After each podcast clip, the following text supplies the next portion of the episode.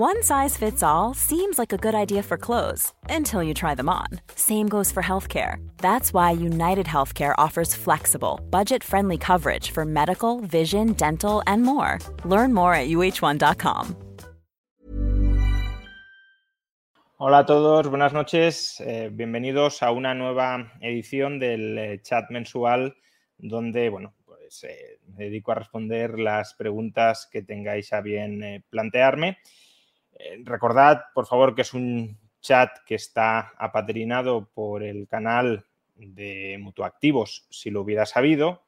Eh, precisamente si queréis que este tipo de chats mensuales continúen, al menos bajo este eh, patrocinio, pues pinchad en el enlace que aparece en la caja de, de comentarios, o en la caja de descripción, mejor dicho, de este chat y ya idealmente, si os parece bien, si os gusta el canal, si lo hubiera sabido de Mutuactivos, pues suscribiros a él. Em, bueno, es el chat, como digo, correspondiente al mes de agosto y antes de, de daros paso eh, a las preguntas que, que queráis formular, pues hoy se ha filtrado ya, eh, lo ha filtrado Deusto, vamos, aparece en su página web, yo habría esperado un poquito más, pero bueno, entiendo que, que ya hay que empezar a, promocionarlo de alguna manera. Eh, hoy se ha filtrado eh, las portadas del proyecto intelectual en el que llevo trabajando eh, algunos años, que es mi próximo libro contra la teoría económica, no solo económica, también en parte política e incluso sociológica, pero sobre todo, principalmente teoría económica de Marx. Eh, es, sabéis, muchos de vosotros ya lo sabríais porque lo he mencionado en otras ocasiones, eh, que bueno, es un, es un libro que, que, me ha consumido mucho tiempo, de hecho todavía no está del todo rematado, pero bueno, al 99,9% sí.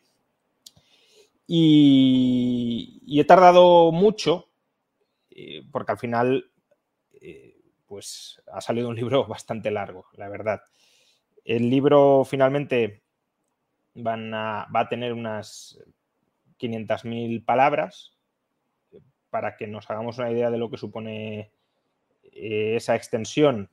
Eh, la acción humana, claro, depende del tipo de letra y demás, eh, la, extensión en, en, en, páginas, pero el número de palabras no. La acción humana tiene alrededor de 220.000 palabras, por tanto estamos hablando de, más de dos acciones humanas. Y, claro, algunos decís, pues divide el libro en dos. Evidentemente ha habido que, que, hacer eso y no sé si no habría que haberlo dividido en tres, porque la verdad que eh, un tomo, en especial el segundo, va a quedar eh, especialmente largo. Bien, eh, por, por compartirlo y que, y que lo veáis. Eh, esta es la, portada del primer tomo. Eh, bueno, no he dicho el, título, el título es Anti-Marx y el subtítulo Crítica a la economía política marxista. Eh, ¿Por qué lo llamo así? bueno, pues es un guiño a dos libros bastante importantes dentro de la tradición de pensamiento marxista o marxiana, si queremos. El anti-Marx remite al anti-Düring de, Engels y crítica a la economía política marxista remite al subtítulo del capital de Marx. Sobre esto último, eh, pues bueno, hay algunos que han estado criticando en Twitter con, más eh, ganas de, de, retorcer las cosas que con... Eh, no solo que con razón, sino con mínimos conocimientos sobre el asunto, eh, básicamente eh, Marx en el Capital escribe una crítica de la eh, economía política, de la economía política burguesa o de la economía política clásica. Y bueno, pues hay algunos que están diciendo que no existe la economía política marxista porque la no existe la crítica a la economía política marxista porque la crítica a la economía política es, es el marxismo bueno, la crítica a la economía política clásica, burguesa, puede ser el marxismo, pero existe una economía política marxista, una teoría económica, una economía, una ciencia económica marxista, y por tanto se la puede criticar, ¿no? Es decir, eh, me parece que son.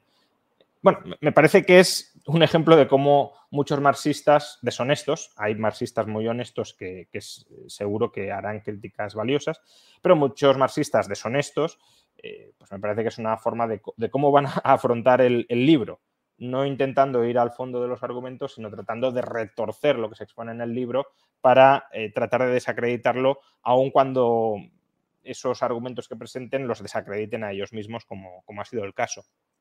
Entonces, bueno, en, esta, en, esta, en este primer tomo, el tomo primero, pues lo que hago es simplemente exponer a Marx. El, pensamiento económico, no solo económico, pero como digo, sí principalmente económico, de, Marx, no solo en el capital. Lo cierto es que eh, me he leído todo lo que, todo lo que ha escrito Marx.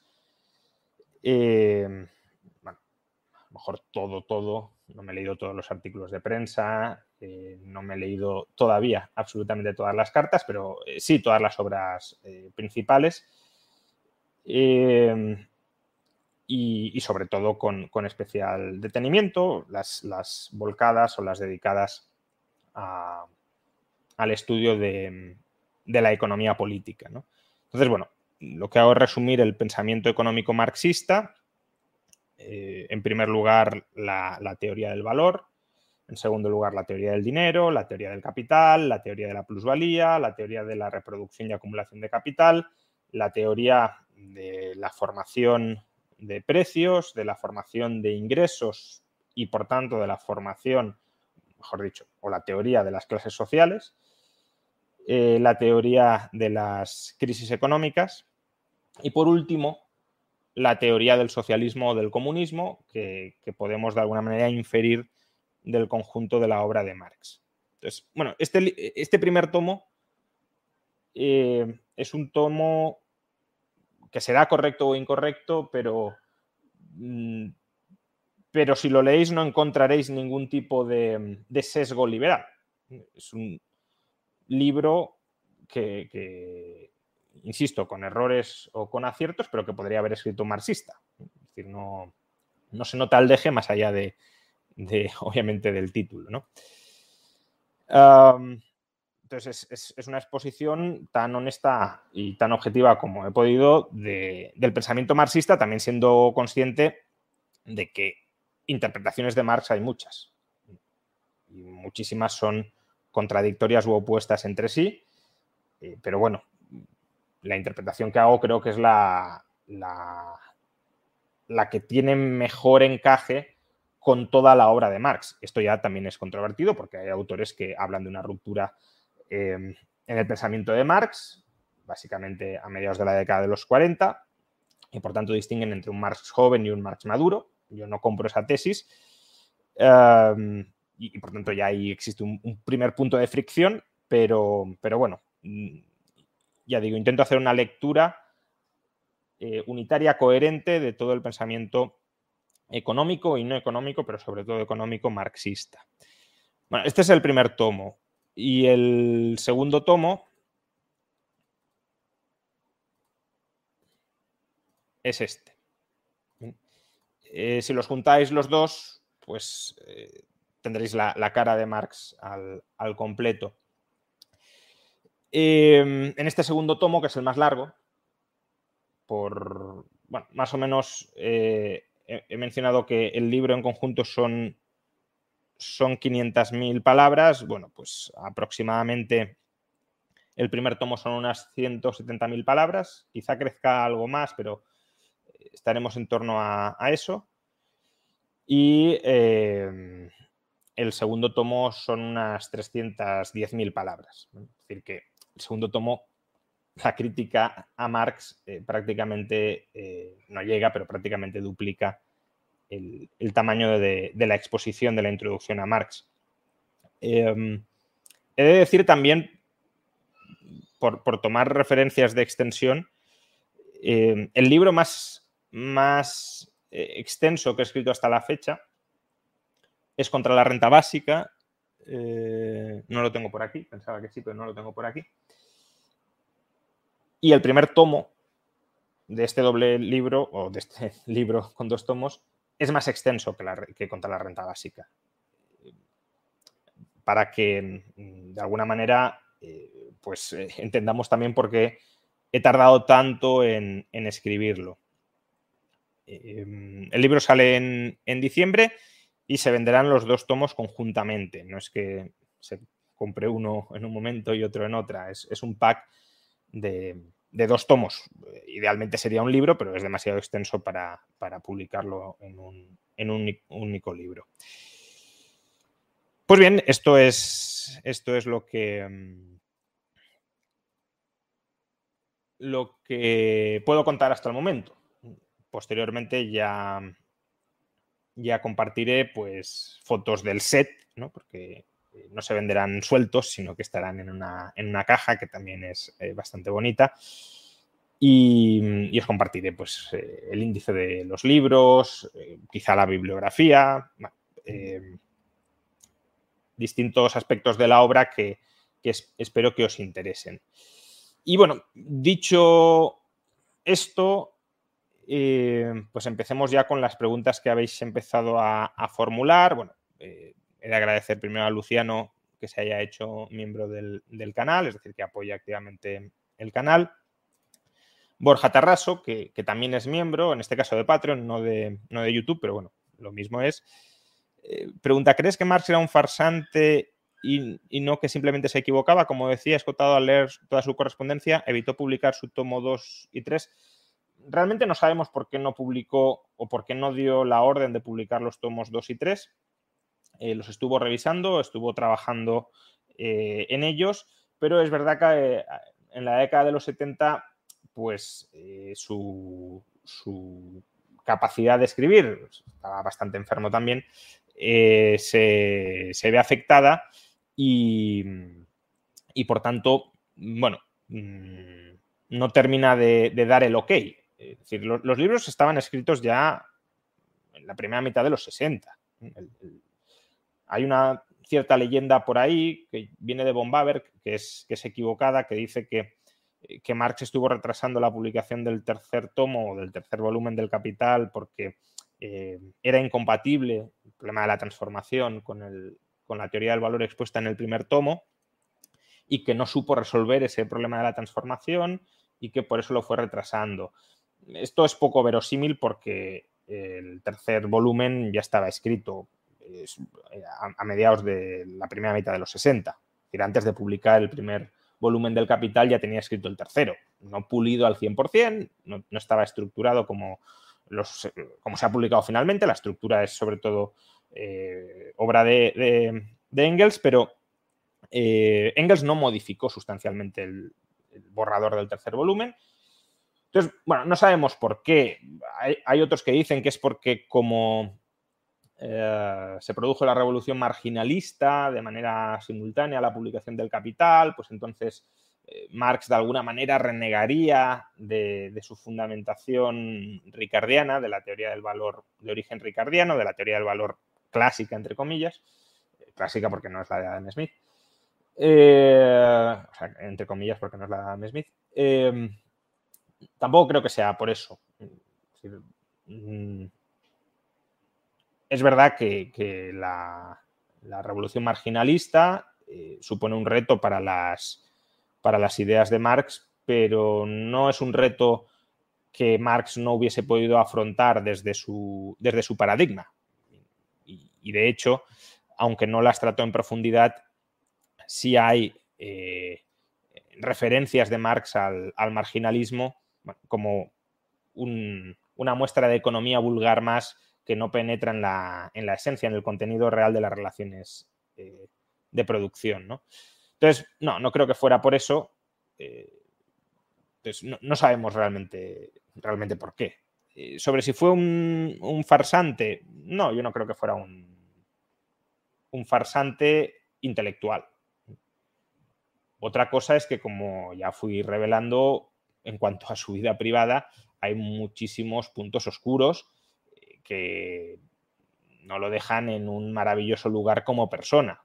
pero eh, mi libro no trata de Marx como persona, sino de Marx como, autor, eh, aunque pueda haber en algún momento muy, muy puntual, a lo largo de esas más de mil páginas que, componen el libro, pues alguna referencia biográfica que, pueda tener alguna relevancia en alguno de sus razonamientos, pero no es, una biografía de Marx, es una crítica a su obra.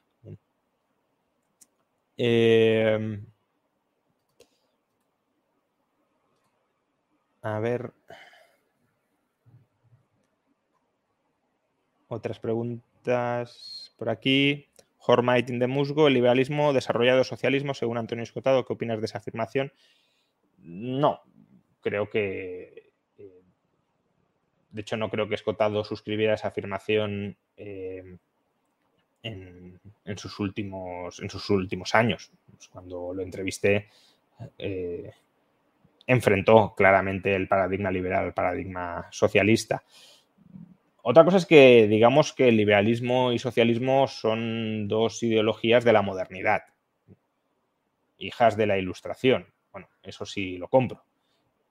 De ahí que haya ideologías reaccionarias, reaccionarias entendiendo como reaccionarias tradicionalistas o antimodernidad, anti-ilustración, que se consideren opuestas tanto al liberalismo como al socialismo. Bueno, vale, pero decir que el socialismo es el desarrollo lógico del liberalismo, no. De hecho, esa es una tesis muy, muy marxista, hasta cierto punto, ¿no? Es decir, el, capitalismo para Marx está preñado del, socialismo.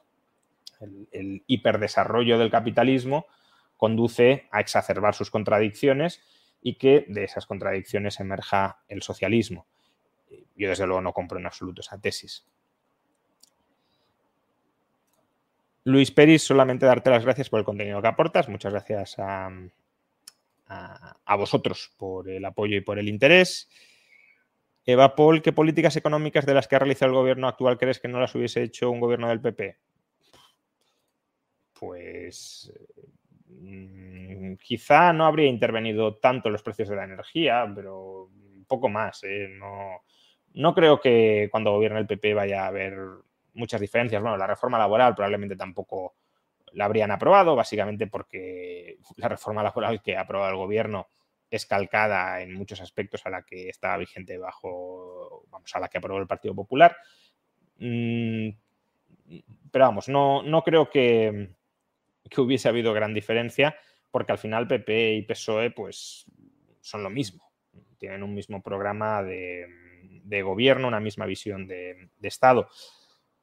Mm, incluso la reforma de los autónomos, que uno podría pensar, no yo, porque yo ya sé que el PP quería aprobar esto desde hace mucho tiempo, pero que uno en principio podría pensar que es algo que el PP no tendría por qué apoyar, pues la han terminado apoyando y si han votado en contra del decreto de medidas de ahorro energético ha sido por, dar una cierta eh, imagen de oposición, porque esas medidas son muy coincidentes con las que han aprobado otros países europeos y el PP no va a aplicar una política económica que se distancie mucho de la de Francia, de la de Alemania, eh, etcétera, ¿no? Entonces, no. Eh, no va a haber por desgracia para todos nosotros, muchas diferencias entre que gobierne eh, el Partido Popular o el Partido Socialista desde un punto de vista económico. Quizá desde un punto de vista no económico si hay eh, pues, otros asuntos, pero, pero cada vez más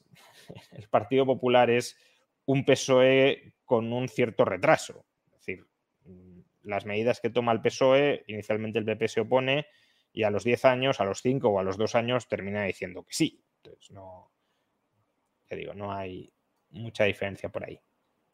Lo cual no significa que no haya que criticar las medidas del gobierno. Las medidas del gobierno se critican por su fondo ideológico o por su contenido, no porque las apruebe este gobierno. Si las aprueba el PP, que las aprobará o las mantendrá de, de, de manera similar, pues también se criticarán, obviamente, ¿no? Eh, la, política muchos la conciben como, un partido de fútbol, o vas con un equipo o vas con otro, y algunos es que queremos poner fin a ese partido. Andrés Sánchez, si lograra ser presidente de Venezuela, no creo que vaya a suceder. Aceptar, ah, si lograras ser tú, ¿aceptarías ser mi asesor en materia económica para liberalizar la República? Mm, yo la verdad que en política no quiero trabajar. Eh, como podéis ver, a mí lo que me gusta, lo que me apasiona, a lo que dedico tiempo cuando lo tengo, es a, escribir, a escribir eh, especialmente libros, ¿no? Entonces no, voy a dilapidar 5 o 10 años de mi vida eh, metiéndome en política, aunque sea como asesor. Eso no significa que no pueda en un momento dado eh, dar algún consejo, alguna directriz general, pero no me voy a meter como, como gestor del día a día eh, porque no me voy a sacrificar, no voy a sacrificar mi vida en, esos proyectos que no, que no me gustan, ¿no? que personalmente me, generan rechazo. Hay gente a la que le gusta el poder, y el poder lo quiero tener bien lejos. No quiero tener, ni yo quiero tener poder sobre los demás, ni por supuesto quiero que los demás tengan eh, poder sobre mí. OLM, eh, bueno, no ha preguntado nada, pero muchas gracias por, la aportación. Joaquín, eh, me gustaría preguntar, ¿considera que El Salvador va por buen camino con la implementación del Bitcoin? ya lo he comentado otras veces. Em, creo que permitir que se pueda pagar con Bitcoin y eximir, por ejemplo, a Bitcoin del impuesto sobre plusvalías al ser, al ser moneda, al ser tratado como moneda, son pasos en la buena dirección. Eh, convertir a Bitcoin en una moneda de curso forzoso, no. Bitcoin, si se implanta, tiene que ser porque la gente acepte utilizarla, no porque esté obligado a utilizarla. Es verdad que estás obligado a aceptar Bitcoin, pero puedes convertirla inmediatamente en, dólares. Pero ahí existe un riesgo cambiario, la, conversión no tiene por qué ser inmediata y eh, desde que cobras en Bitcoin hasta que lo cambias a dólares o a cualquier otra moneda, pues eh, en este caso dólares, transcurre un tiempo. Y en ese tiempo puede haber fluctuaciones y quién se come ese riesgo, eh, la pérdida potencial por esa fluctuación pues el fisco, eh, los contribuyentes del Salvador, ¿no? Entonces, eso me parece una, muy mala idea en forma de socialización de, pérdidas para de alguna manera subsidiar la adopción de Bitcoin. ahora, eh, pues como otra de tantas pésimas medidas que toman los gobiernos, ¿no? no es que esa sea especialmente mala bueno, hay algunas preguntas que no son superchats, pero como también me interesa eh, contestarlas. Eh, Daemonic, ¿has, em, ¿has, empatizado con Marx en algún momento? Bueno, eh, en cuanto al, apetito por, por, el conocimiento, por el aprendizaje, por, la crítica a, las ideas dominantes o no dominantes en este caso, afortunadamente, que considero equivocadas, pues, pues sí, ¿no? Eh, también eh, Marx reescribía mucho y, de hecho, pensad que, ya hemos dicho, ¿no? De los tres volúmenes del Capital solo llega a publicar uno, pero es que además el Capital lo escribe después de haber escrito un macro borrador, que serían los Grundrisse, y, y otro libro eh, contribución a la crítica de la economía política, que hasta cierto punto son como mm, bueno, borradores o partes previas de, o trabajos previos, mejor dicho, del capital. es más, incluso el, primer volumen, que es el que publica, en las siguientes ediciones reescribe algunas partes, ¿no? Por ejemplo, en la edición alemana. Entonces, eh, en eso también, ¿no? En eso también em, bueno, empatizo, me siento hasta cierto punto reflejado.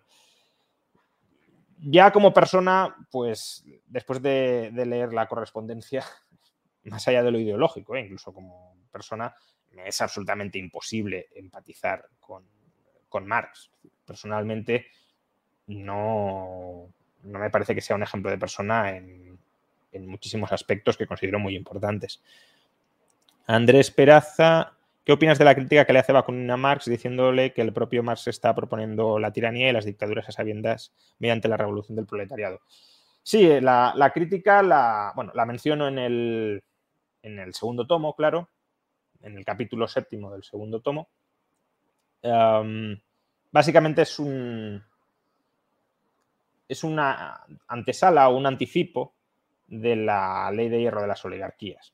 Eh, básicamente, Bakunin le dice a Marx que una economía centralizada y planificada centralizadamente a través de, bueno, no digamos un Estado, porque ese término es controvertido dentro de la terminología marxista, pero sí dentro de una comunidad eh, política, pues que una comunidad política que maneje centralizadamente la economía, en la medida en que estará manejada, administrada, diría Marx, por trabajadores, pero que trabajadores que se especialicen en la gestión, pues esos trabajadores intelectuales, decía Bakunin, se terminarán convirtiendo en, en, déspotas, en tiranos. Y, creo que es obvio que eso sucedió. Y, que seguiría sucediendo si se reproducen eh, pues comunidades políticas similares. al final, esta crítica también enlaza con Camino de Servidumbre de Hayek. Tú no puedes tener una sociedad donde la economía esté completamente planificada y donde subsistan libertades civiles. Una cosa destruye la otra. Y, Marx, de alguna manera, quiere emancipar al ser humano de las relaciones de dependencia objetiva, es decir, del mercado em, que existe en una economía capitalista. Estamos sometidos a, hoy podríamos decir, a la dictadura de los mercados. Los mercados tutelan, marcan todos los aspectos de nuestra vida, nos dicen qué hemos de producir, cómo hemos de producir y no tenemos capacidad para autorrealizarnos al margen de esa fuerza impersonal que son los mercados. Eh, Marx quiere eliminar esto para que comunitariamente tomemos el control sobre nuestras vidas. Pero claro, ahí existe un conflicto individuo-comunidad que Marx resuelve, a mi juicio, de muy mala manera que es básicamente con un concepto de, libertad frontalmente liberticida. Si queréis profundizar algo más en esto, pues eh, hace unos 10 días subí al canal de YouTube una, conferencia sobre, eh, sobre el concepto de libertad en Marx. A ver, más preguntas. Eh, ¿Alguna opinión sobre el nuevo orden mundial de Ray Dalio? Eh, no lo he leído, la verdad. Llevo unos cuantos, un par de años que prácticamente solo, solo leo literatura marxista y, no, lo he leído, entonces no, no puedo opinar. Alfredo Romero, aprobar los estados de excepción de Bukele en El Salvador por motivos de seguridad. ¿Te consideras anarquista liberal, como dicen algunos? Eh, lo primero, no tengo suficientes elementos de juicio para evaluarlo. De entrada me suena muy mal un estado de excepción y más para reivindicar eh, el poder policial del Estado, pero podría ser un juicio precipitado dado que no tengo información sobre el terreno y, claro, eh, es difícil evaluarlo sin, toda la información, pero de entrada, un liberal, los estados de, excepción le, generan un cierto rechazo, puede haber circunstancias extraordinarios donde puedan llegar a estar justificados, pero de entrada, su nombre lo indica, son estados excepcionales y por tanto siempre hay que mirarlos y fiscalizarlos con mucho ojo. Y, luego, claro, para hacer esa fiscalización tienes que tener información contextual y no la tengo. ¿Te consideras un anarquista liberal, como dicen algunos? Bueno, ya lo he dicho algunas veces, me considero anarquista eh, filosófico en el sentido de que no le reconozco autoridad política al Estado para eh, dirigir nuestras vidas. Otra cosa es que considere que a día de hoy, y aquí sí que hasta cierto punto eh, tendría un encaje materialista con la perspectiva de, Marx, a día de hoy dudo mucho que con las condiciones materiales existentes, con la tecnología existente eh, y con, bueno, la diversidad de opciones que nos proporciona, diversidad de opciones institucionales que nos proporciona la tecnología existente, tengo dudas de que una sociedad sin Estado sea viable. Otra cosa es en el futuro con otro tipo de, tecnología y por tanto con otro tipo de, opciones institucionales abiertas, viables y sostenibles. Eugenio, ¿qué libro de Marx puede recomendar leer antes de leer el suyo? Bueno, hombre, el primer tomo, eh, no quiero recomendarte que no leas nada de Marx, o sea, lee lo que, lo que consideres. La obra importante es bien sabido por todos, es El Capital a mí me, han gustado más los Grundrisse, la verdad. Eh, creo que son, que tienen más, más contenido, más, eh, más sustancia y que además conectan mejor con, la... Son, un puente muy, muy claro entre la obra del Marx joven y la obra del Marx maduro, digamos, arrojando tierra sobre, sobre la tesis de, de, la ruptura entre, entre, los dos Marx. Eh, pero bueno, para, entender la crítica eh, económica que voy a hacer, pues el capital o los Grundrisse sobre todo.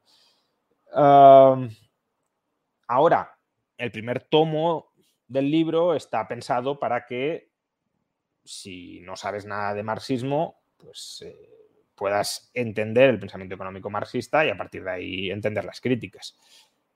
Entonces, bueno, pues, puedes empezar leyendo a Marx, puedes leerte el primer tomo y luego contrastar eh, con lo que dice Marx para ver que es un reflejo fiel de lo que señala. Afortunadamente, ya lo veréis, eh, el libro está repleto de referencias bibliográficas a la obra de Marx, remisiones prácticamente párrafo por párrafo que he escrito a, páginas de, la obra de Marx para que no haya mucha duda de si dijo algo o no lo dijo. Ahí está lo que dijo.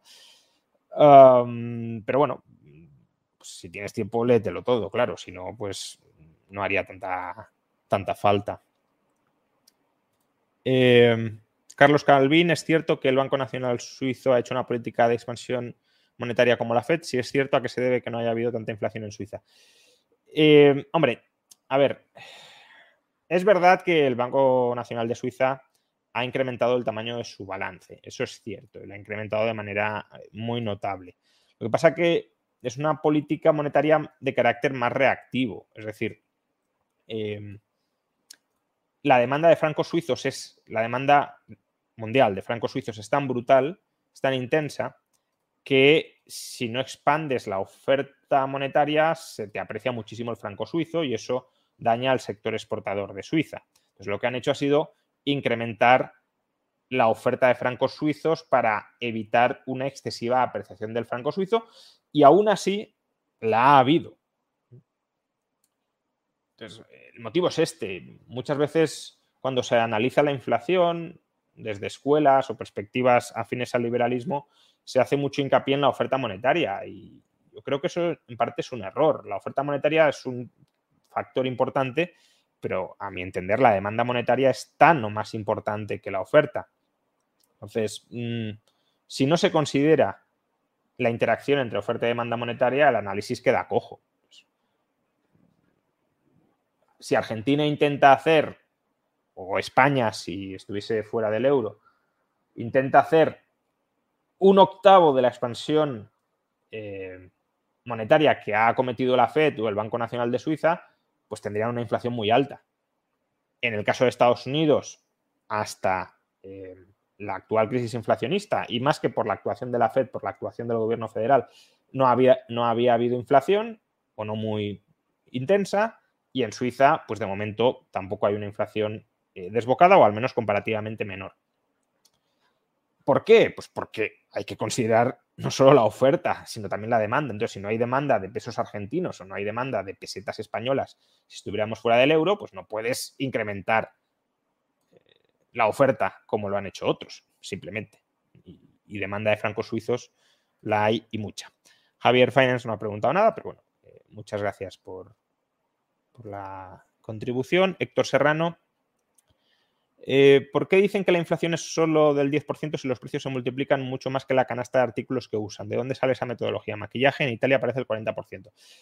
Mm, a ver, la metodología es la misma desde, desde hace años. Es decir, la cesta y las ponderaciones de bienes son públicas. Uno puede ir al INE y ver cuánto pondera cada bien. Entonces, la cesta a partir de la cual se calcula el IPC y por tanto la inflación eh, es una cesta que intenta reflejar los patrones promedio de gasto familiar en España. Claro, si uno no se ajusta a esos patrones promedio, pues entonces dirá que la inflación sube más de, lo que realmente dicen las estadísticas. Bueno, las estadísticas dicen, si tu patrón de gasto se ajusta este patrón que hemos considerado que es promedio, y no de ahora, ¿eh? no es que ahora hayan redefinido la cesta para ocultar la inflación, sino desde hace años, pues si tu patrón de gastos se ajusta a ese patrón eh, que hemos establecido para el índice, tu cesta de la compra se habrá encarecido un 10%. Claro, si tú te lo gastas casi todo en alimentos, pues habrá subido más. Y si te lo gastas en ciertos alimentos que han subido especialmente, pues todavía más. Mm, pero si uno cree que la cesta está mal, y puede estarlo, esa crítica habría que haberla hecho antes de la inflación. 2018, uno se mete en el INE y dice, oye, que estas ponderaciones no son adecuadas. Aquí se está infraponderando este bien o sobreponderando el otro y, esto no es realista. Bueno, bien. Ahí habría sido una crítica oportuna y potencialmente válida. Claro, que ahora se haga cuando no se han cambiado las ponderaciones, pues no, no, es, tan, no es tan acertado. Eh, Jaime Guijarro, gracias por todos estos años. Muchas gracias a vosotros y bueno, esperemos que sean eh, mucho más muchos más. Eh, Agustín López, ahora que vas a leer, bueno, todavía estoy, porque la literatura marxista es tan amplia que siempre se puede enriquecer el libro, ¿no? Pero hasta, que, hasta que lo manden a imprenta voy a estar haciendo cambios y, adiciones. Y, luego probablemente regrese a, teoría monetaria. Mi, objetivo de alguna manera es, trasladar conceptos de la teoría monetaria clásica, entre comillas, del sistema monetario eh, decimonónico, pues, banca comercial, patrón oro, eh, letras de cambio, todos esos conceptos que articulaban un sistema monetario muy funcional en el siglo XIX, trasladarlos a la economía, a la economía moderna, incorporando pues no solo las cripto, concepto eh, controvertido, sino también pues todas las nuevas formas de intermediación financiera a través de la banca en, la sombra. Probablemente vaya por ahí, pero todavía eh, no lo he decidido. Por cierto, también preguntas cómo estructuraste el libro, entiendo que el de Marx, y, y, bueno, esto me permite contestar también a Nicolás que dice que aporta tu nuevo libro sobre Marx que no se haya escrito ya en libros de Bombaver con Mises. A ver, Mises no hace una gran crítica al marxismo como tal. Eh, Mises critica el socialismo, el cálculo económico. Yo no me meto en eso, o prácticamente no me meto en eso. Es una crítica al pensamiento económico marxista. Eh, la, obra con la que evidentemente sí podríamos compararla es la de Bombaver. El problema es que la conclusión del sistema marxiano, pues no, no he mirado cuántas palabras tiene, pero estamos hablando de unas 200 páginas, a lo mejor son 60.000 palabras. Si este libro son casi 500.000, pues solo por la extensión ya puedes imaginar que se tratan muchísimos más temas que no se tratan en el libro de Bombaberg y que los temas que se tratan, a mi juicio, se tratan con mucha más eh, profundidad, más exhaustividad eh, y, más, y más rotundidad. Em, además, también en el libro en parte defiendo a Bombaberg de algunas críticas que se le hicieron con posterioridad, pero, eh, por ejemplo, Bombaberg no, no trata el tema de la teoría del dinero de Marx, ni siquiera la teoría del capital. Eh, la crítica a la teoría del valor en Bombayer, que es muy superficial, es más una crítica a la contradicción, supuesta contradicción entre la teoría del valor y la teoría de los precios. Mm, esa crítica al problema de la transformación también es una crítica que, bueno, pues ya se ha quedado un poco desfasada, porque hay mucha literatura posterior que lo actualiza y que supuestamente responde a, a Además, hasta cierto punto no tiene por qué haber una contradicción, como sostiene von eh, la hay en última instancia, pero von no demuestra, a mi juicio, que, que, la haya por entero, o no lo demuestra por entero.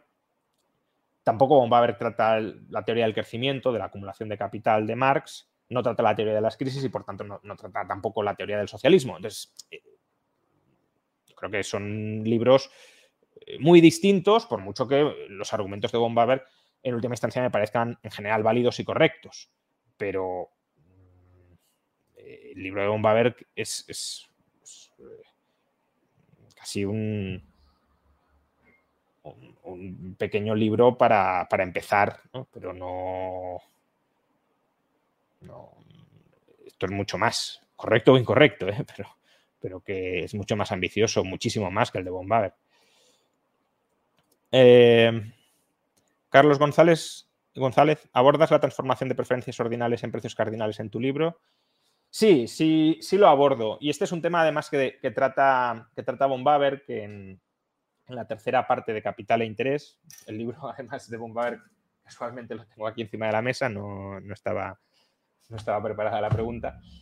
Eh, entonces, Bombaber que en, en, la tercera parte eh, hace unas apreciaciones que son bastante válidas, en las que replica a uno de sus alumnos, Franz Kugel, un economista checo que murió bastante joven.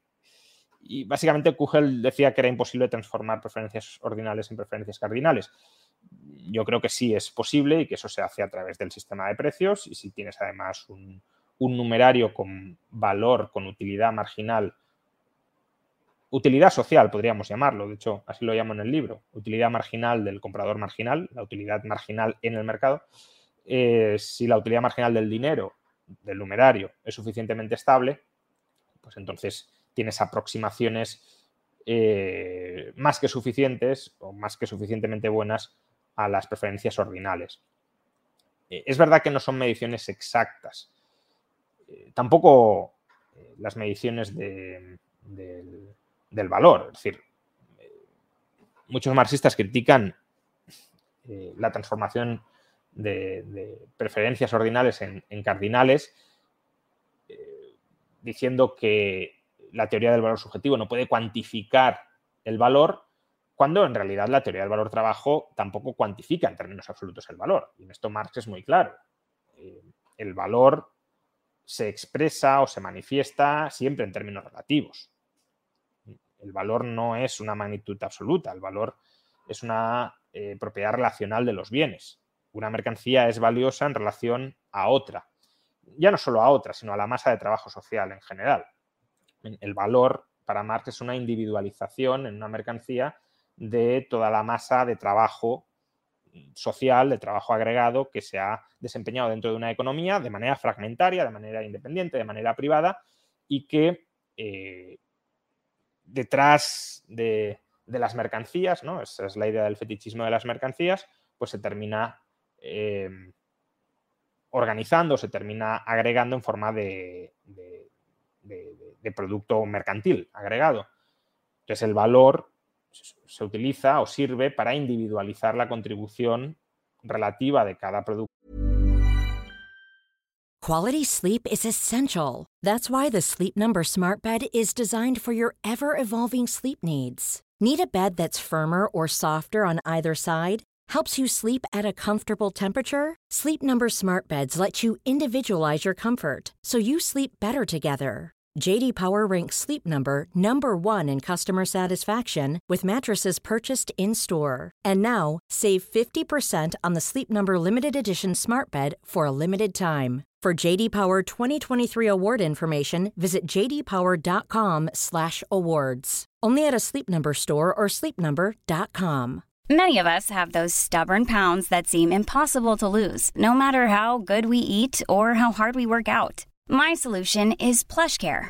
PlushCare is a leading telehealth provider with doctors who are there for you day and night to partner with you in your weight loss journey. They can prescribe FDA-approved weight loss medications like Wagovi and Zepbound for those who qualify. Plus, they accept most insurance plans. To get started, visit plushcare.com slash weight loss. That's plushcare.com slash weight loss. Hiring for your small business? If you're not looking for professionals on LinkedIn, you're looking in the wrong place. That's like looking for your car keys in a fish tank.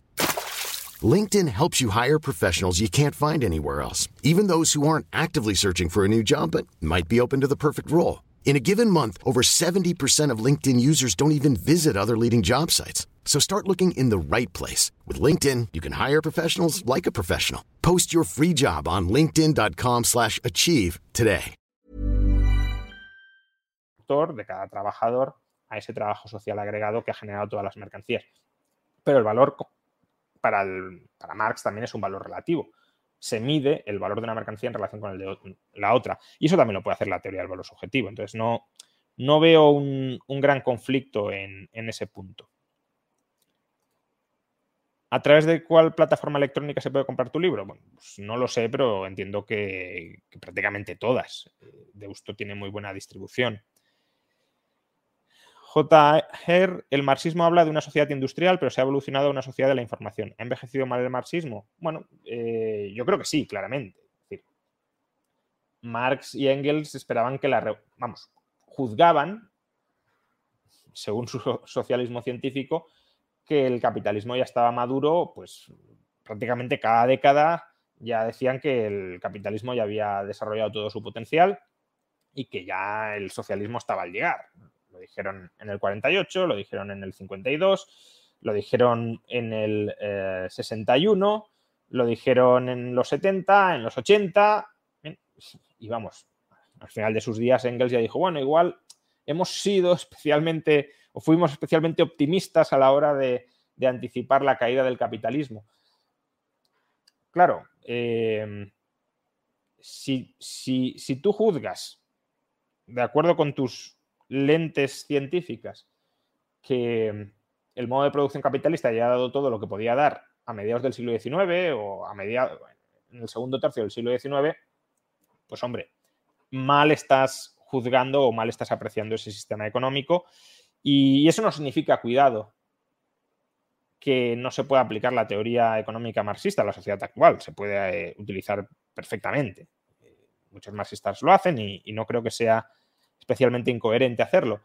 Mm, pero eh, está claro que, es una visión económica que se desarrolló en un contexto muy concreto y que no esperaron que fuera a tener que aplicarse a un contexto como el actual. No lo esperaron ni muchísimo menos. Eh, Carlos González, ¿por qué escribiste dos libros de casi igual título sobre la MMT? ¿Habrá segundo libro eh, contra Keynes? Sí habrá segundo libro contra Keynes en algún momento. ¿Por qué escribí dos? Pues porque el primero simplemente critico a Warren Mosler, que es un autor dentro de la teoría monetaria moderna. En el segundo libro sí hago una crítica más global a la teoría monetaria moderna. Son dos editoriales distintas y creo que el título es, el correcto, es el acertado. ¿no? Em, ¿Por qué escribo y reescribo tanto? Pues ya lo he dicho antes, porque uno va cambiando o va mejorando o va perfilando argumentos. Y esto es algo, insisto, que, Marx también hacía. De hecho, es que gran parte de, todos los escritos de Marx ni llegaron a publicarse porque él no los consideraba suficientemente maduros o no, maduros, suficientemente acabados como para ser dignos de publicación o, simplemente porque empezó a escribir otros que incorporaran las ideas que había desarrollado previamente. Arturo Solís, ¿cuál es tu opinión del argumento de medios políticos y económicos de Oppenheimer y Rothbard? ¿No es una eh, sobresimplificación de la política? Mm, a ver, que tú puedas buscar matices a ese argumento no significa que el argumento eh, sea incorrecto. Obviamente puede haber casos, eh, por ejemplo, Epstein habla de, transferencias forzosas de propiedad, que en algunos casos pueden ser legítimas, y eso entraría dentro de la categoría de medios políticos para Rothbard y Oppenheimer, em, cuando en, última instancia se podría reconducir a la categoría de medios económicos. También si incorporamos, por ejemplo, externalidades, bienes públicos, etcétera, pues eh, la, distinción eh, pues pierde, eh, pierde aplicabilidad en esos contextos. Ahora, si tú me dices, hay dos formas de generar riqueza, una es cooperando y la otra es parasitando, creo que eso no es una extrema simplificación. Creo que es esencialmente correcto. De hecho, en la propia naturaleza lo vemos. Eh, simbiosis y parasitismo. Entonces, eh, eso en el ámbito económico, pues si lo queremos llamar medios económicos y medios políticos, pues bien, si no lo llamamos así, yo no suelo llamarlo tampoco así, o sea, no, es que me cierre a, ese vocabulario, pero no lo suelo, no lo suelo emplear eh, en esa terminología, pero, pero sí creo que es una distinción válida e importante.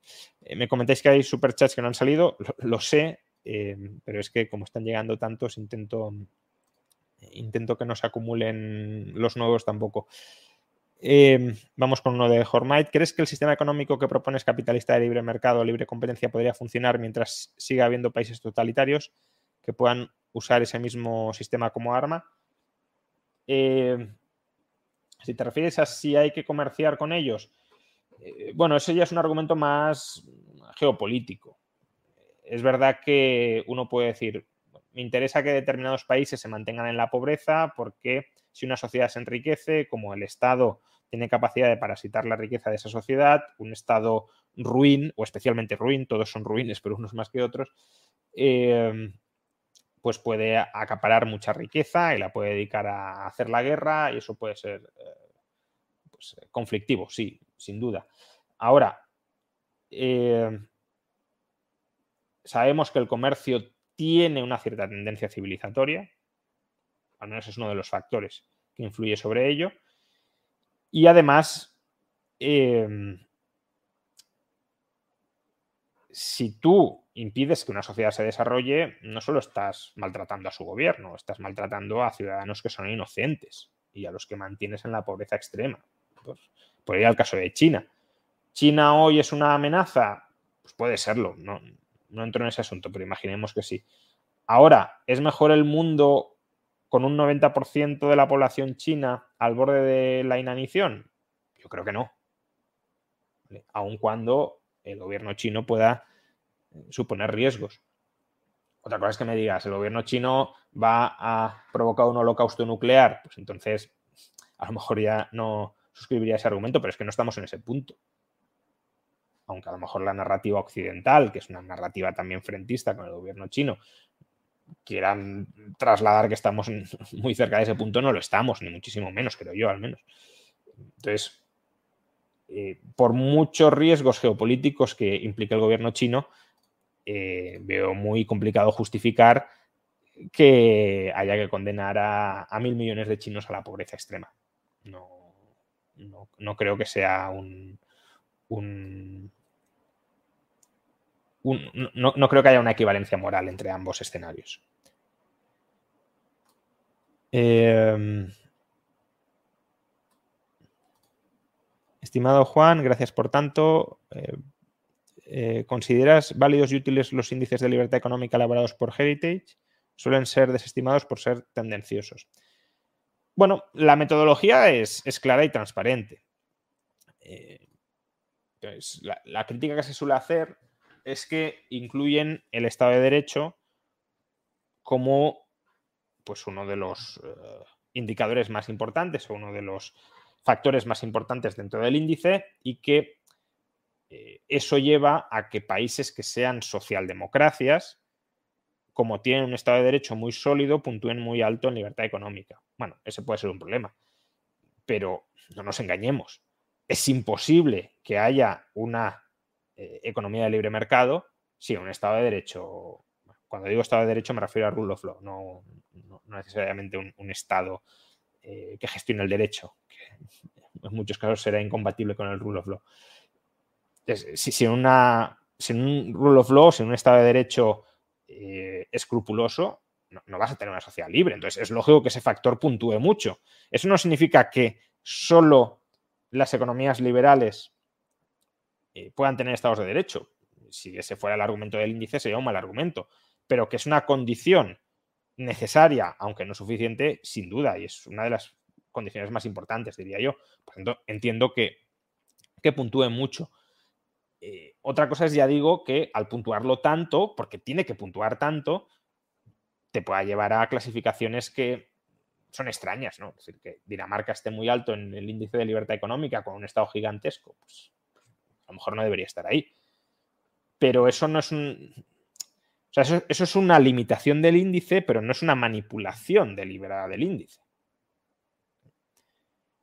Eh, y en todo caso la metodología es pública. Quiero decir que no es que se, se, adapte la metodología para llegar a los resultados que nos interesan.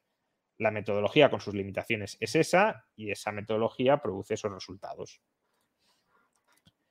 Sergio Martínez, apoyo la mayoría de conceptos del liberalismo, pero no considero justas las diferencias de capital al nacer, donaciones, herencias. ¿Existe alguna corriente derivada del liberalismo que tenga esto en cuenta, socioliberalismo? Bueno, yo creo que es muy complicado eh, ser liberal y estar en contra eh, de la herencia. Quiero decir, la herencia es una transferencia del derecho de propiedad. decir que considerar las herencias injustas es decir, que consideras la propiedad injusta o ciertas disposiciones de la propiedad injustas. no lo mires tanto desde la perspectiva del donatario. Yo no creo que el donatario tenga derecho a nada, eh, sino desde la perspectiva del donante. Es decir, yo te quiero dar mi propiedad a ti. Es decir, ¿se puede vender la propiedad? Sí, es parte del derecho de propiedad. ¿Se puede regalar la propiedad? Sí, es parte del derecho de propiedad. Entonces, no entiendo cómo una defensa del derecho de propiedad no puede incluir también eh, el respeto escrupuloso a la donación de la propiedad. Otra cosa es que digamos, bueno, em, mientras haya estado, ese estado tiene que financiarse con algunos impuestos, ¿qué impuestos pueden tener más sentido? Y bueno, ahí sí que creo que puede haber un argumento liberal, entre comillas, que prefiera impuestos sobre las herencias a impuestos sobre la renta, por ejemplo. sería un argumento controvertido, pero se podría hacer. Prefiero grabar la riqueza potencialmente improductiva o riqueza no dedicada al emprendimiento, porque si la dedico al emprendimiento eso me genera una renta, me genera unos ingresos, y, los ingresos es lo que quiero no grabar, sino la riqueza que está paralizada, pues, capital ahí eh, atascado, del que voy echando mano, del que voy consumiendo, pues le pongo un impuesto a eso para que haya menos incentivos a que la riqueza esté inmovilizada en manos muertas, como eh, se decía mm, previo a las revoluciones liberales. Y además también rebajamos los impuestos sobre, es decir, grabamos más las herencias, eh, eh, reducimos los impuestos sobre la renta, estimulamos por tanto la empresarialidad y desincentivamos la, riqueza suspendida. Bueno, pues se podría hacer ese argumento consecuencialista y, no tiene por qué ser un mal argumento, también hay contraargumentos consecuencialistas frente a él, pero bueno, puede tener sentido desde una perspectiva liberal. Ahora, moralmente estar en contra de la herencia como regla social es, estar en contra de la, propiedad. Porque tú puedes decir, no, yo estoy a favor de la propiedad en vida. Vale, entonces si el padre en vida le dona la propiedad a su hijo, decir, o si se la dona a, un tercero, no tiene por qué ser el hijo. Imaginemos que un señor quiere crear una fundación eh, para que esa fundación financie determinadas obras o actividades una vez él haya muerto. Eso también estamos en contra. Pues entonces es que eh, lo que de alguna manera fácil favorecerías es que quien tiene se lo pula todo antes de morir, eh, porque no va a quedar nada para lo que él considera adecuado que no tiene por qué ser su, familia. Puede serlo o no serlo. yo entiendo que tu argumento va más por el lado de la supuesta, o digo supuesta porque no me gusta llamarlo así, pero desigualdad de oportunidades al nacer. Pero es que la desigualdad de oportunidades no es solo económica, no es solo patrimonial. Y, si nos metemos en ese terreno, es un terreno muy, muy pantanoso para las libertades individuales. Es decir, si cualquier diferencia eh, genética en el entorno Em, de dos personas al nacer tiene que ser minimizada o erradicada, vamos a una sociedad que no tiene nada que ver con la libertad y sí mucho con el dirigismo, la planificación. Y ni siquiera en sociedades planificadas eh, evitas esas diferencias en muchos casos eh, de partida. ¿no? de Musgo, en tus vídeos se ve que tienes una estantería de, libros de Kiyosaki. ¿Podrías decir cuáles tienes y qué opinas sobre el contenido, así como el autor? Bueno, tengo varios, es verdad. Eh, al final todos son un refrito de las mismas ideas, eso hay que decirlo. Pero bueno, Padre Rico, Padre Pobre, que es el clásico, también el cuadrante del flujo circular, creo que se llama el, eh, el, otro. creo que tiene ideas interesantes y valiosas. Hombre, muy básicas, muy elementales y, algunas de ellas claramente incorrectas, como decir que la vivienda es un pasivo y no un activo. Pero bueno, incluso ese razonamiento polémico es interesante entender por qué, por qué dice eso y, qué parte de razón tiene, tiene detrás. Entonces, sí, creo que es Padre Rico, Padre Pobre, creo que es un rico, un rico, es un libro que, que pues, a un chaval de 15, 16 años eh, estaría muy bien que lo leyera porque le puede cambiar bastante la perspectiva de, muchas cosas, ¿no? Arturo Solís matiza su pregunta. Me refería más a la equiparación que hace Rothbard del robar y los medios políticos. Es un buen punto de análisis a partir de que la política es un robo. Bueno, la política surge como un robo. Eso, creo que es antropológicamente poco discutible. Eh, los estados son bandidos itinerantes que se convierten en bandidos sedentarios. En lugar de esquilmarte eh, ocasionalmente, pues eh, me, aposento aquí y te parasito de manera estructural. Eso es así, o ha sido así históricamente. Em, otra cosa es que la racionalización que hemos hecho del Estado moderno sea esa, pero no hay que olvidar que ese es su origen y, que no ha habido una concepción inmaculada del Estado, como decía Rothbard, es decir, no hay ningún Estado que se haya creado de un modo que podríamos llamar inmaculado para, un liberal.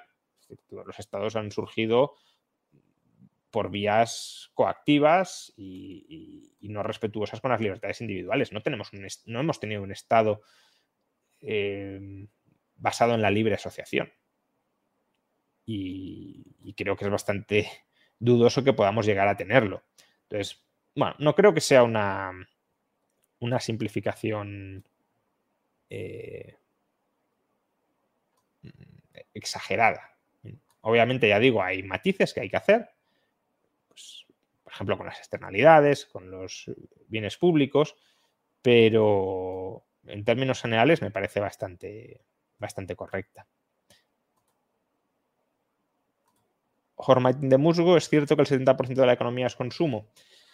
A ver, el 70% de la producción eh, neta, entre comillas, anual, se destina al consumo. Eso es cierto.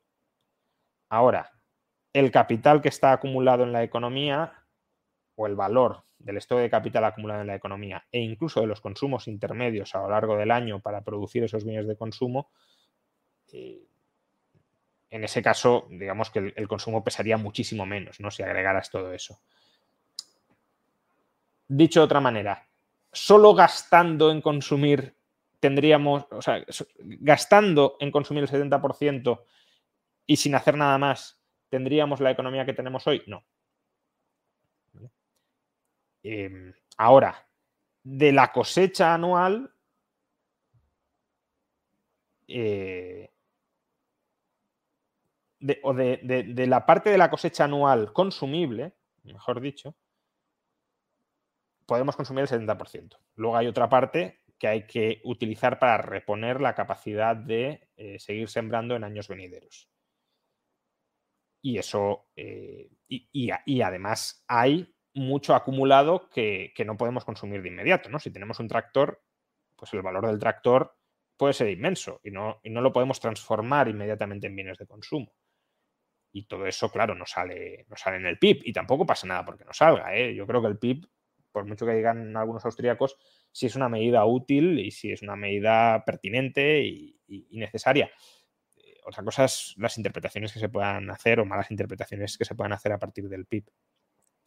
Hobbes ve un buen escenario para las economías como Irlanda y Estonia respecto posibles subidas de impuestos debido a la política monetaria estadounidense, europea y las sanciones hacia Rusia no entiendo muy bien la pregunta, supongo que te refieres a si eh, en caso de que entremos en un contexto de fuertes subidas de impuestos, estas dos economías van a brillar más. Bueno, van a brillar más si no suben ellas también los impuestos, que eso no está tan claro. Pensemos que eh, son dos economías que están dentro de la Unión Europea y que están muy presionadas para no mantener sus regímenes fiscales actuales. De hecho, a Irlanda ya la han forzado hasta cierto punto a, a suscribir la armonización del impuesto de sociedades al 15%. Entonces, bueno, mm, obviamente si otros países empeoran y ellos no, pues mejorarán relativamente, pero no tengo tan claro que esa sea, por desgracia, una, un equilibrio muy sostenible en el tiempo, más que nada porque la Unión Europea es un cartel de estados que justamente se crea para que no existan estas excepciones. Entonces, ahí hay una tensión permanente entre yo formo parte de la Unión Europea, pero no quiero la armonización que me queréis imponer, porque quiero competir contra vosotros y los miembros de la Unión Europea, sobre todo los más grandes, que dicen, no, no, no, cartelízate con nosotros para no tener impuestos bajos y que entre todos podamos subir más los impuestos. Raúl Fernando Silva, sabiendo que el Banco Central es una rémora de la planificación central, esto en parte es discutible, ahora lo matizaré, ¿podría prescindir de él y su moneda y que surjan formas de bancos privados que presten el mismo servicio? Eh, lo segundo es correcto, lo primero no necesariamente. Es decir, el Banco Central históricamente no surge como, como un instrumento de planificación central, eso no es así. El Banco Central surge como un monopolio de la banca, del banco de bancos, un banco que prestaba servicios financieros a otros bancos, o como un monopolio de la financiación del Estado. Básicamente un, financiador privilegiado del Estado que obtiene precisamente por, por esa posición privilegios normativos eh, normalmente vinculados al monopolio, no necesariamente. ¿eh? Los, privilegios originales del Banco de Inglaterra, por ejemplo, que fue el primer gran banco central, eh, se referían a que podía tener un número ilimitado de accionistas, mientras que en Inglaterra los bancos privados por ley no podían tener más de seis accionistas, con lo cual, claro, todos los bancos privados estaban descapitalizados, porque con seis accionistas no vas a levantar mucho capital, y el Banco de Inglaterra estaba más o menos bien capitalizado no, surge de la planificación central. Otra cosa es que el Estado, como tantas otras cosas, se lo haya terminado apropiando para, tampoco diría planificación central, eh, pero sí para una cierta planificación de la economía, que cada vez, eso sí, va siendo más planificación central, porque cuanto más crédito pasa a través del Banco Central, más planifica el Banco Central. Si se podría vivir sin Banco Central, sin duda alguna, porque ya se ha vivido. Es no es un hipotético, no es como, ¿podríamos vivir sin Estado? No lo tengo tan claro. Eh, al menos no, ya digo, con la tecnología y las condiciones actuales. De hecho, las experiencias que tenemos de sociedades sin Estado han sido sociedades más o menos aisladas del resto del mundo que cuando han tenido que interactuar con otros estados eh, han terminado desapareciendo. Ahora, sociedades sin banca central las hemos tenido y han funcionado muy bien. sí, por supuesto que, podría estar que podría suceder. Otra cosa es cómo pasas de una sociedad donde el Banco Central tiene un papel tan predominante como el actual a una economía sin banco central. Eso no es ni mucho menos tan sencillo. Es decir, uno podría decir, si yo soy libertario y me nombran presidente de Estados Unidos o presidente de la Fed, cerraría la Reserva Federal. De golpe. Mm, probablemente no. Y si lo hicieras, probablemente serías un inconsciente. ¿Por qué? Porque básicamente eh, te cargarías la economía mundial generarías una crisis económica brutal como no hemos conocido otra y mandarías a, miles de millones de personas a la pobreza. Otra cosa es que digas, voy a ver cómo voy eliminando y desarmando y desarticulando la Reserva Federal. Bueno, ese me parece un objetivo más, más razonable y, más conveniente, pero eh, tampoco está tan claro cómo hacerlo. Em, Carlos, soy un joven autónomo, lo siento mucho por ti. El gestor eh, me recomendó irme a em, AD, no sé a, qué te refieres. ¿Crees que seguirán subiendo los impuestos o se darán cuenta del daño que hacen? Eh, ah, Andorra, claro. Em, bueno, pues eh, obviamente menos impuestos que en Andorra no vas a pagar nunca. Eso tenlo claro. Aunque, aunque no sigan subiendo los impuestos, eh, no los van a bajar al nivel de Andorra, de eso olvídate. En todo caso, por desgracia, creo que, creo que van a seguir subiendo los impuestos y que lo harán tanto si gobierna el PP como si gobierna el PSOE. Quizá si la coyuntura económica no aprieta mucho, el PP lo haga algo menos que el PSOE, pero si la coyuntura aprieta igual o más. Yo tengo serias dudas de que el PSOE se hubiese atrevido a subir tanto los impuestos como lo hizo el PP en el año 2012. Ahora, si las cosas no van muy mal, si el mercado de deuda no, aprieta demasiado, pues a lo mejor el PP se corta un poquito más porque, claro, tiene que guardar una cierta apariencia de que es un partido de impuestos algo más bajos que el PSOE. Pero bueno, son mero, es mera propaganda electoral y meros reclamos electorales que en cuanto vienen un poquito mal dadas se derrumba eh, por entero. Eh,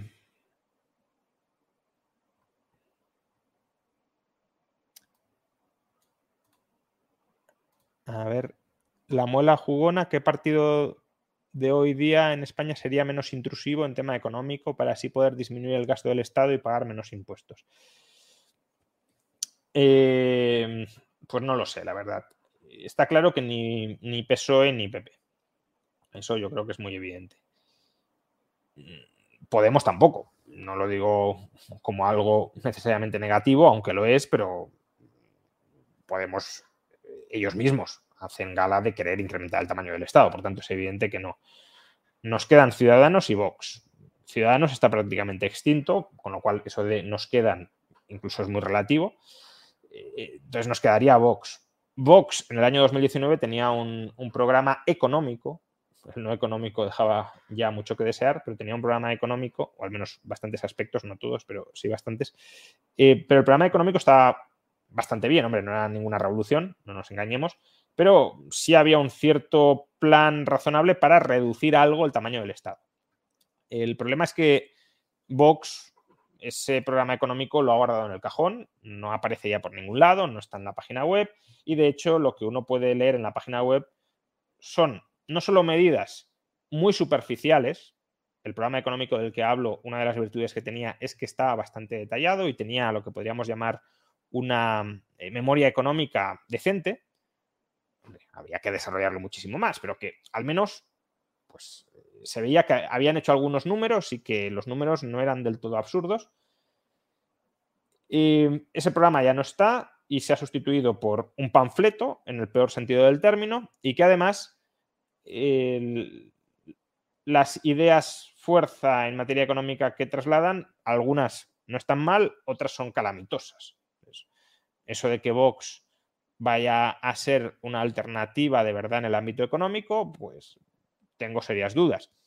Hay personas en Vox que si marcan la dirección económica del partido, sin duda, eh, supondrían un, un, cambio de dirección en el crecimiento estatal, bueno, a considerar.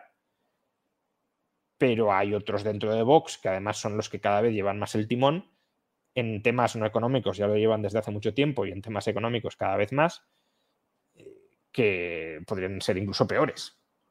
Entonces, mm, la, pregunta es, eh, no me suelo fiar de los políticos y viendo el panorama en España, decididamente no me fío por ninguno. Eh, Daniel Blázquez se especula con una subida de 75 puntos básicos en la próxima reunión del Banco Central Europeo. ¿Cómo crees que puede afectar a la renta fija europea? ¿Consideras que es un buen momento para invertir en deuda? Bueno, eh, esto es curioso, ¿no? Porque hace un par de semanas eh, se nos decía que, bueno, hace un mes, se nos decía que no iba a haber subida, que lo que había hecho el Banco Central Europeo en julio había sido adelantar la de septiembre, en lugar de subir 25 puntos básicos en julio y 25 en septiembre, había subido 50 en julio para no subirlo en septiembre. Luego se empezó a decir que a lo mejor una de 25 puntos básicos, luego se llegó a especular con medio punto y ahora sí, ya estamos hablando de, 75 puntos básicos. Eh, a ver, creo que la cuestión no es tanto cuánto suban ahora los, los tipos de interés, sino cuál sea el mensaje y la credibilidad del mensaje, es decir, cuáles sean las expectativas que ese movimiento vaya a engendrar. Si si no hay credibilidad en que los tipos vayan a subir mucho más, pues eh, el mercado de deuda no... O sea, los tipos de interés en el mercado de deuda no subirán. E incluso si el mensaje se acomoda mucho, pues cabría la posibilidad de que las expectativas de tipos descendieran y por tanto eh, que eso revalorizará los títulos de deuda. Entonces, es un buen momento para invertir en deuda. Primero, yo no hago recomendaciones de inversión. Eh, mm, primero, porque no soy eh, inversor, o invierto yo, pero no soy inversor profesional, y mucho menos para dar consejos de inversión a, terceros. Em, y además es que hay muchísima incertidumbre, es incertidumbre política. Ya no me pides que anticipe qué va a pasar con la economía, lo cual ya es eh, complicadísimo sino que me pides que me pongan la cabeza de lo que vayan a hacer los banqueros centrales, lo cual eh, no solo de lo que vayan a hacer los banqueros centrales, sino de, cómo vamos a digerir el mensaje que nos quieran trasladar los banqueros centrales sobre lo que piensan hacer. Pues no lo sé. Eh, es decir, mm, el Banco Central Europeo es verdad que tiene una necesidad genética de subir tipos de interés, es su mandato estatutario, pero también es verdad que está atado de pies y manos por la situación de los mercados de deuda pública en Europa. Entonces, eh, no sé cuál de esas dos almas va a terminar prevaleciendo. Idris, ¿crees que el Euribor llegará a bajar a corto o medio plazo? ¿Crees que merece la pena tener tipo fijo en hipoteca ahora mismo? A ver, si es adverso al riesgo, hipoteca tipo fijo claramente. Es decir, te quitas de fluctuaciones. Si quieres tener una posición abierta, pues arriesgate con la tipo variable. Eh, yo tengo tipo fijo desde hace algunos años, eh, precisamente porque no quería estar expuesto a estas fluctuaciones, aun cuando durante algunos años, pues la tipo variable, obviamente, pues resultará mucho más, mucho más eh, económica para el deudor. ¿Puede caer el Euribor? Podría caer. A ver, mm, con la inflación altísima que tenemos ahora, es complicado que el Euribor vuelva a los niveles que lo teníamos, que era el cero o negativo, vamos, no cero, negativo. Eso yo creo que no va a volver en el corto plazo, desde luego, y en el medio me cuesta verlo, aunque no es del todo imposible. Si hubiese una crisis deflacionaria mundial muy, muy seria, por ejemplo, porque los bancos centrales se cargan la economía subiendo tipos de interés y se hunde la economía global, pues, se podría regresar. Pero ahora mismo no creo que sea el escenario base. A largo plazo podemos volver a ello. No es imposible, ni mucho menos, y de hecho muchos economistas creen que a largo plazo vamos a volver a eso. Pero claro, eh, si, te planteas una hipoteca para los próximos 10, 12 años, eh, no creo que ahora el escenario base sea volver a tipos eh, del Euribor negativos. Hasta dónde puede subir, no lo sé, porque dependerá de lo que haga el Banco Central Europeo y de nuevo eso son decisiones políticas. ¿Qué paralelismos ves entre la burbuja derivada del QE y el crack del 29? ¿Crees que podemos estar ante una situación equivalente? Eh, a ver, la, la, Gran Depresión se mezclaron muchas cosas que se hicieron todas muy mal. Entonces, no, creo que, volvamos ante ese escenario.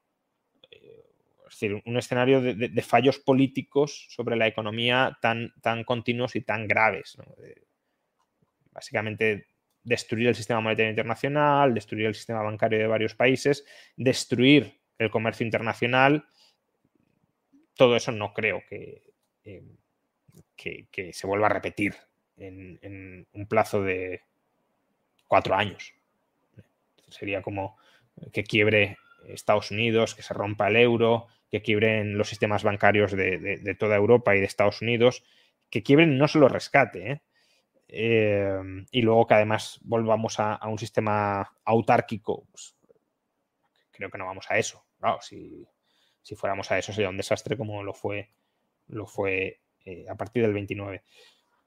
Ah, si, la pregunta es si la expansión crediticia del, Banco Central Europeo y de la Reserva Federal puede tener efectos similares a los del 29, yo tampoco, tampoco lo veo por ese lado. no veo la burbuja bursátil, la burbuja inmobiliaria, eh, puede haberla, pero de la magnitud del 29, básicamente porque ya venimos de una crisis estábamos inmersos en una crisis deflacionista. Eh, eh, las, depresiones deflacionistas se gestan en tiempos inflacionistas, de exuberancia crediticia. La década pasada no fue una década de exuberancia eh, crediticia. En el conjunto de la economía, los bancos centrales pudieron ser más o menos generosos con el gobierno, pero, pero en el conjunto de la economía no lo fue. City Life virtual, es el momento de mudarse a El Salvador por Bitcoin. Hombre, yo antes me mudaría a otros sitios, pero bueno, cada cual eh, con su vida y con su residencia que haga lo que quiera y lo que le dejen, ¿no? Que esa es otra.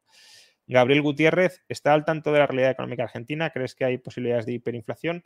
Sí, eh, claramente Argentina tiene un, mix político-económico propicio para una, situación hiperinflacionista. Es decir, un Estado al borde de la bancarrota, eh, que pues para financiarse necesita imprimir moneda y una moneda cada vez más, más desacreditada. Entonces, ese es, el, ese es el contexto en el que se suele dar una, hiperinflación. Si ya entramos además con hundimientos de la economía, por ejemplo, a través de controles de precios y demás, pues ya, ya lo tenemos todo. Hormaitin de Musgo, por cierto, vamos a ir terminando ya. Eh, lo digo porque a las 11 dejaré de responder preguntas, entonces tampoco sigáis enviando muchas más porque hay alguna pendiente. Hormaitin de Musgo, ¿sería correcto afirmar que directa o indirectamente todos los medios de televisión españoles públicos o privados viven, dependen en mayor o menor medida del gobierno de turno? Hombre, la prensa escrita, sí. Eh, la digital, en parte. Eh, las televisiones, yo diría que menos, aunque no me he mirado su cuenta de resultados, pero diría que bastante menos. Eh, otra cosa es que, claro, las licencias, el reparto de licencias de televisión sí dependan del, no necesariamente del, gobierno de, turno, pero sí de algún gobierno. Entonces, claro, si, te dan o te quitan licencias, pues te enriquecen o te empobrecen, o al menos así era hasta el momento. Em,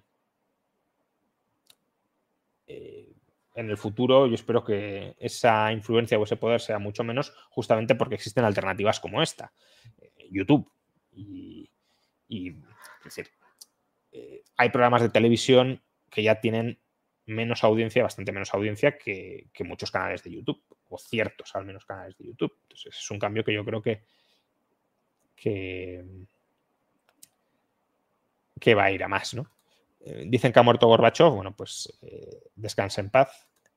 Eh, Jorge Manrique, en tu próximo libro criticas también la filosofía del marxismo o te centras únicamente en el aspecto económico. Bueno, critico la filosofía, lo que pasa que también aquí ya existe un punto de discrepancia importante, ¿no? Que entendemos por la filosofía del marxismo. Eh, critico el materialismo dialéctico y el materialismo histórico.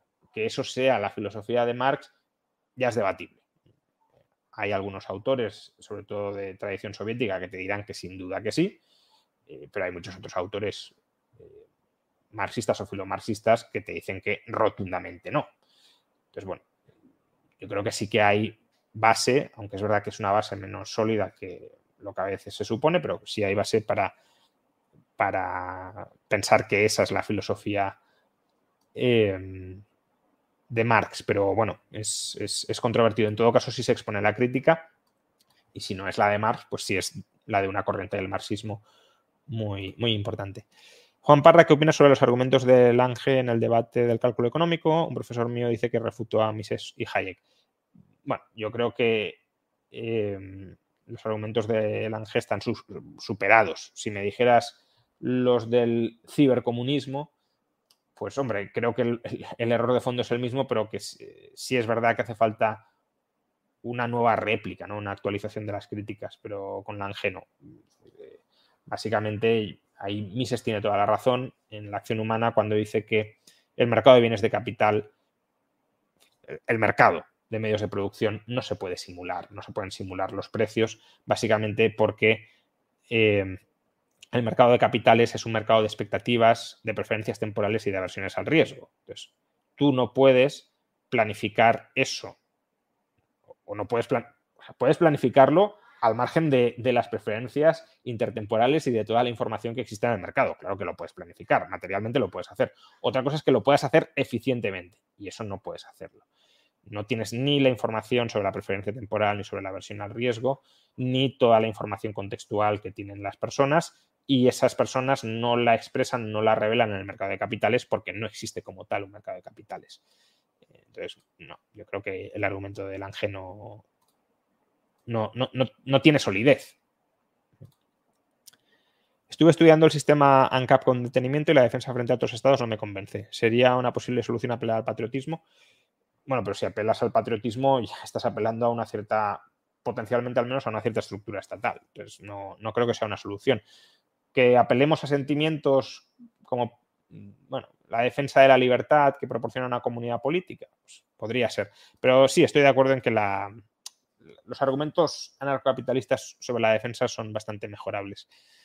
Sai Yahan, ¿los gobiernos occidentales deben usar el dinero de los contribuyentes para financiar la defensa militar de Ucrania?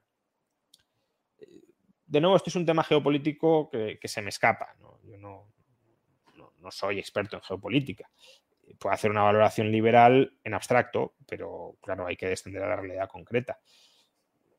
si, es verdad que Rusia es una amenaza militar para eh, los gobiernos europeos, pues entra dentro del presupuesto de defensa defenderte frente a esa amenaza militar. ¿Y cómo te puedes defender? Pues financiando a otro gobierno para que sea él el que luche por ti. desde ese punto de vista no sería tan absurdo. Ahora, si Rusia no es una amenaza militar real, sino que es una amenaza mm, impostada por los gobiernos occidentales eh, para legitimar determinadas intervenciones eh, políticas y económicas, pues entonces no, estaría justificado. Hombre, aquí la realidad, lo que sí sabemos es que ha habido una eh, invasión unilateral por parte de Rusia sobre Ucrania y por tanto eso algo dice, pero bueno, ya digo, el, análisis geopolítico tiene que ser mucho más rico y riguroso que ese y, mis conocimientos sobre el tema pues eh, no, no son los que deberían ser para pronunciarme con rotundidad. Em, bueno, pues ya son las, las 11 Em, llegamos hasta aquí, en el chat mensual, ya llevamos hora y media, o sea que eh, creo que más que suficiente. Eh, muchas gracias a todos por la asistencia y dejadme recordaros, dejadme que os recuerde em, que este chat mensual, todos los meses, chat de preguntas con la audiencia, está apadrinado por Mutuactivos, por, por el canal Si lo hubiera sabido eh, el canal de Mutuactivos en YouTube. Tenéis el enlace al canal en la descripción de este chat. Y bueno, pues si queréis que este tipo de chats mensuales se mantenga, siga en funcionamiento, pinchad al enlace y si os gusta el canal, que además está bastante bien, lo he de decir, eh, pues suscribiros al, al mismo. Muchísimas gracias y nos vemos el mes que viene en el chat del mes de septiembre.